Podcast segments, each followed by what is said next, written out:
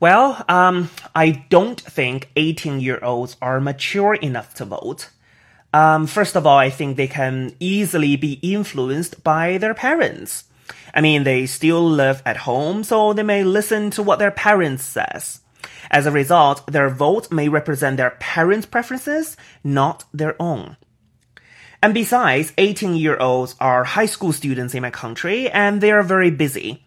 Every day they have to spend at least 10, 12 hours at school, so they barely know anything about politics. So because of this, um, they couldn't really cast a vote.